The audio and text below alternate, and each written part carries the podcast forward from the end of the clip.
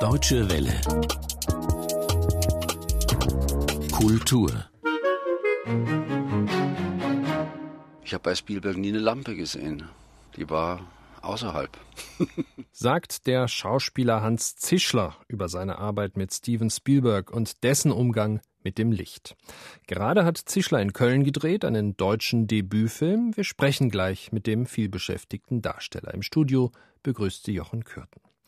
Vorher aber noch ein Blick auf deutsche Filme beim Festival in Buenos Aires und ganz zu Beginn Fragen an Daniel Nocke. Der ist Drehbuchautor und bildet mit dem Regisseur Stefan Kromer seit vielen Jahren ein erfolgreiches Gespann.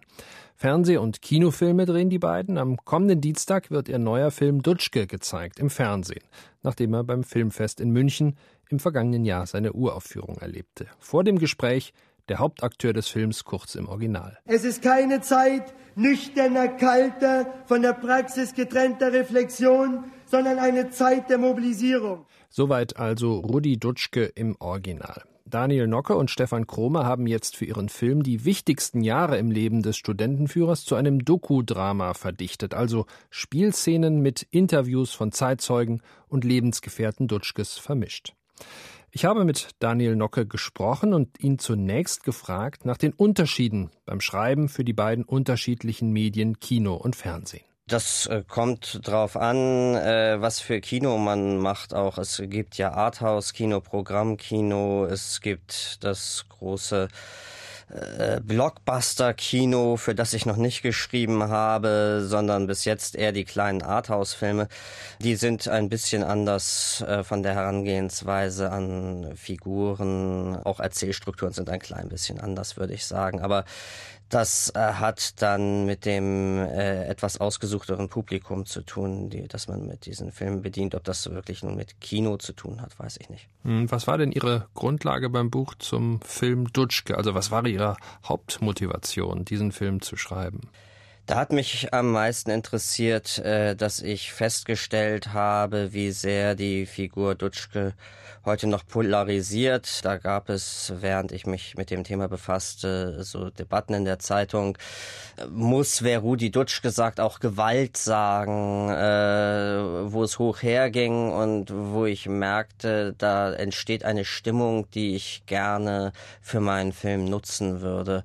Das heißt, ich wollte gerne mit Widersprüchen arbeiten, mit äh, Zeitzeugen, die uns widersprechen, die einander widersprechen, die dem, die den Filmszenen widersprechen. Das war ganz wichtig und darauf hatte ich Lust. Jetzt sind ja Zeitzeugen, es ist ja ein Dokudrama, ein sogenanntes, dabei. Ähm, die meisten sind aber allerdings äh, relativ wohlwollend, wenn es um, um Dutschke geht. Eigentlich fällt da nur Claudius Seidel raus, dieser Kritiker und äh, Kulturjournalist der Frankfurter Allgemeinen Zeitung. Ja, der Sonntagszeitung, das stimmt, aber äh, die sind wohlwollend, was Dutschke angeht, aber nicht, was äh, die jeweils anderen Zeitzeugen angeht. Das heißt, äh, wer neben Rudi Dutschke noch wichtig war in der Bewegung, darüber sind sie ja äh, nicht, nicht gerade einer Meinung. Und das, finde ich, ähm, ergibt dann aber auch ein ganz schönes Bild von der Stimmung in Teilen der Bewegung. Das ist richtig, Zeit. das ist ein richtiger Familien Streit, der dann auf der Leinwand erscheint. Ähm, kann man denn eigentlich Dutschke, so eine legendäre zeithistorische Figur, überhaupt noch so skelettieren von den vielen Mythen, die sich um ihn ranken?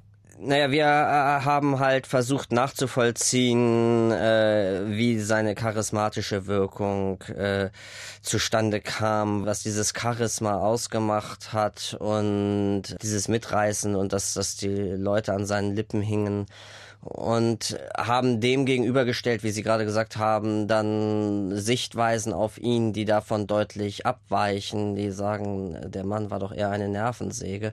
Das heißt, in, in dem, was wir versucht haben, in den Interviews äh, rauszufinden, äh, gehen, gehen wir dieser charismatischen Wirkung eher nach, ohne dabei sozusagen zu verschweigen, beziehungsweise gerade ähm, wollen wir ja äh, auch, auch drin haben, dass dass es vollkommen andere äh, Sichtweisen auf ihn gibt. Warum fasziniert eigentlich so einer wie Dutschke heute noch, wenn er denn fasziniert, das mal vorausgesetzt? Naja, wie gesagt, mich, mich fasziniert, wie sehr da äh, diese polarisierende Wirkung noch äh, da ist. Aber was, was ich in diesen Interviews äh, glaube, äh, herausgehört zu haben und was wir auch versucht haben umzusetzen, ist natürlich, äh, dass er, dass äh, diese unkorrumpierbare, sehr, sehr ehrliche und konsequente Art, dass jemand äh, das, was er sagt, auch lebt tatsächlich und ähm, äh, dabei glaubwürdig ist. Äh, das ist, glaube ich, etwas, äh, wo, wonach es eine, eine gewisse Sehnsucht gibt. Der Drehbuchautor Daniel Nocke. Sein neuer Film Dutschke ist am kommenden Dienstag im deutschen Fernsehen zu sehen. Kinofilme laufen irgendwann einmal im Fernsehen, Fernsehfilme, falls sie denn kinotauglich und gut sind, oft auch auf Festivals. In Buenos Aires, bei einem der größten internationalen Filmfestivals für engagiertes und unabhängiges Kino weltweit, wurden in diesem Jahr auch viele deutsche Filme gezeigt. Der deutsche Film nutzt Veranstaltungen wie solche großen Festivals auch als Schaufenster für Werbung in eigener Sache. Gottfried Stein berichtet.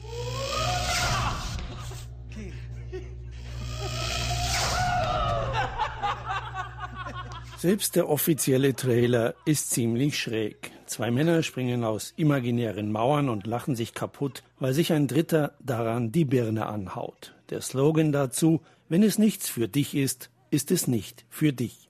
Für rund eine Viertelmillion Kinobesucher aber war es wieder was. Bafisi, das internationale unabhängige Filmfestival in Buenos Aires.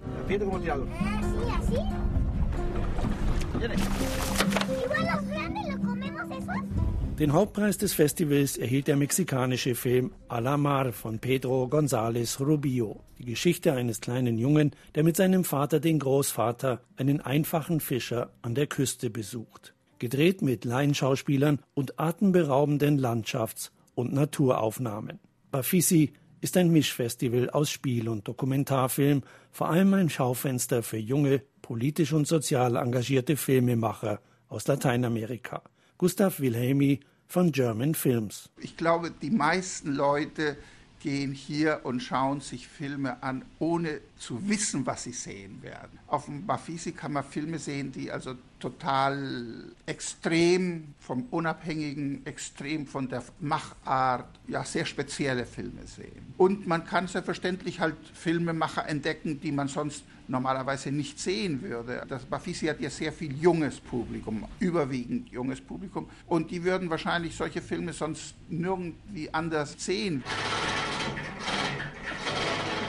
Am Anfang hat, war man einfach erschrocken, wenn man äh, Meldung für Meldung durchgegangen ist und er ist dann 41 schwer verwundet worden. Deutsche Dienststelle, ein Beitrag des Berliner Dokumentarfilmers Bernhard Saalmann, der gleich sieben seiner Produktionen vorstellte. Deutschland war mit insgesamt 36 Filmen und deutsch-internationalen Koproduktionen gut vertreten, darunter Der Räuber von Benjamin Heisenberg und Michael Hanekes Das Weiße Band, dem Sieger von Cannes. Bei der Jury fanden sie eher weniger Beachtung, wohl aber beim Publikum. Bernhard Seimann.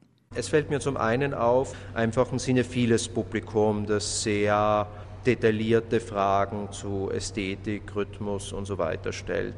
Zum anderen fällt mir auf, dass einfach Fragen gestellt werden in einem sehr allgemeinen Sinne. Aha, ich habe Deutschland bisher so wahrgenommen, Ihr Film zeigt mir das. Wie ist das eigentlich? Und das ist für mich einfach ein großes Glück, welche Fragen hier gestellt werden. Das Schaufenster für Filme Made in Germany ist in Buenos Aires ohnehin erst das deutsche Filmfestival im August. Aber auch das Bafisi habe gezeigt, wie wichtig deutsches Kino hierzulande sei, meint Gustav Wilhelmi. Wenn man so zurückdenkt vor zehn Jahren, wenn eins, zwei deutsche Filme im Kino liefen, war das ein gutes Jahr. Und heutzutage sind eins, zwei deutsche Filme im Monat. Und das Interesse äh, vom Publikum hat stark zugenommen. Es gibt auch Regisseure, die heutzutage dem allgemeinen Publikum bekannt sind, also wie Doris Döri oder Andreas Dresen. Also das sind Namen, die schon die beim Publikum gut ankommen. Deutsche Filme beim Festival im argentinischen Buenos Aires, ein Bericht von Gottfried Stein. So etwas wie ein Botschafter des deutschen Kinos ist auch der Schauspieler Hans Zischler. Mit Auftritten und Rollen in über 150 Filmen ist Zischler einer der meistbeschäftigten Darsteller des deutschen Films. Und nicht nur das, auch bei internationalen Größen wie Steven Spielberg oder Istvan Zabo hat er schon gearbeitet. Gerade hat er wieder eine kleinere Rolle in einem deutschen Debütfilm abgedreht. In Bastard des jungen Carsten Unger geht es um Gewalt gegen Kinder, um bürgerliche Fassaden und das, was sich manchmal dahinter verbirgt. Hans Zischler spielt einen Vater, der sein eigenes Kind eher als Objekt betrachtet, denn als Sohn. Ich habe den Schauspieler vor kurzem am Drehort in Köln getroffen und ihn gefragt, was ihn denn bei seinen vielen Einsätzen am Set, also beim Drehen, noch am meisten Spaß macht. Nun ja, das ist eigentlich die Erfindung und Aufstellung von Geistesgegenwart, die erforderlich ist, um eine Szene glaubwürdig zu machen. Und das heißt, diese Geistesgegenwart muss immer neu hergestellt werden. Es gibt ja dann keine Entschuldigung, wenn es nicht gelungen ist. Welche Geistesgegenwart war zuständig für den Dreh, der jetzt auf Sie zukommt? Ja, für diesen Dreh ist vielleicht entscheidend, eine schon extreme Gefühllosigkeit zu entwickeln zu einem Kind. Also dieses Kind als Objekt zu betrachten, vielleicht eine Investition und das mit einer im Grunde unglaublichen Gefühlskälte darzustellen, die nur unzureichend überdeckt wird von Reichtum. Was führt dazu, dass Sie als vielbeschäftigter Schauspieler auch bei Debüts spielen und dann in kleinen Rollen? Worin liegt da der Reiz? Also ich finde, äh, die Rolle ist nicht so sehr, die, ob die klein oder groß ist, ist nicht so sehr der Punkt, sondern ob sie glaubwürdig ist. Also ob man sie beim Lesen schon nachvollziehen kann. Und wenn das der Fall ist, dann bin ich immer dafür, Debütfilme zu unterstützen. Auf jeden Fall. Wobei Debütfilm mit einer Million ist natürlich schon ein bisschen mehr als ein Debüt. Das ist Debüt Deluxe. Aber sonst ist es bei Debüts auch reizvoll, mit besonders enthusiastischen Regisseurinnen und Regisseuren zusammenzuarbeiten? Was vielleicht reizvoll ist, ist einen Unterschied festzustellen. Ja, die heutigen äh, jungen Filmemacher oder, sind viel stärker informiert über das, was das Fernsehen will, was das Kino macht, was die einzelnen Sparten sind, wie man sich da richtig dazu verhält. Das ist notwendig. Das ist in, in fast allen Fällen unabdingbar. Es ist nur was ganz anderes, als was damals der Fall war. Also vor Ende der 60er Jahre oder Anfang der 70er Jahre ging man vom Kino aus primär. Das Fernsehen war etwas ganz anderes. Und man hatte das Kino im Kopf. Und das gibt es in dieser Form nicht mehr. Man denkt immer das Fernsehen heute mit. Äh, das war damals undenkbar. Ja. Also zum Beispiel bei, bei Wenders, bei Thome in den frühen Einsätzen, die Sie mit den Regisseur hatten? Mit dem Fernsehen nicht das Geringste zu tun, weil das Fernsehen ist Briefmarke. Also das Fernsehen ist, hat, ist nicht, hat, hat äh, vom Format und in der Machart traditionellerweise, sage ich jetzt mal schon, äh, mit dem Kino nichts zu tun. Das hat sich geändert. Inwiefern ist das bei Ihnen dann ganz konkret auf dem Dreh, am, am, Set unterschiedlich? Die Kamera steht genauso beim Fernsehen wie beim Kino vor Ihnen. Sie spielen, Sie sprechen? Es gibt einen Unterschied, der also mich jetzt vielleicht im Spiel nicht unmittelbar berührt, wenn ich weiß, es 35 mm ist schon mal eine größere Sorgfalt da. Und das Bild ist besser. Und der Film wird auf 35 gedreht. Bei äh, elektronischen Aufzeichnungen wird es schon schwieriger, denn da ist es ja ist es viel näher am Fernsehen, die elektronische Aufzeichnung. Und eine besonders kleine Kamera ist für mich eher irritierend gewesen am Anfang, jetzt nicht mehr so sehr. Also ich brauche zumindest dieses technische Gegenüber. Das kann schon massiv sein, äh, aber das verstärkt einen auch selbst und bestärkt einen. Sie spielen ja auch dann international und da werden auch große Kameras, zumindest bei den Filmen, die Sie gedreht haben, benutzt. Spielberg oder Istvan Chabo. Ähm, wie ist das? Kann man überhaupt einen Unterschied äh, als Schauspieler definieren oder können Sie das, äh, Ihre Erfahrung, ein deutscher Set, ein Set im Ausland? Ja, es gibt äh, logistische Unterschiede. Natürlich, also dass die, das Team sehr viel größer ist, dass die, die Aufgabenverteilung bei internationalen Filmen meistens noch sehr viel effizienter ist. Äh, der entscheidende Unterschied ist allerdings, dass das Licht. Und das Licht ist einfach in diesen großen Produktionen eben das Ein und Alles. Hans Zischler über das Licht beim Film. Der Schauspieler hat gerade eine kleinere Rolle im deutschen Debütfilm Bastard, der im kommenden Jahr in die Kinos kommen soll, übernommen. Und das war's von Deutsche Welle, Film und Kino. Mein Name ist Jochen Kürten.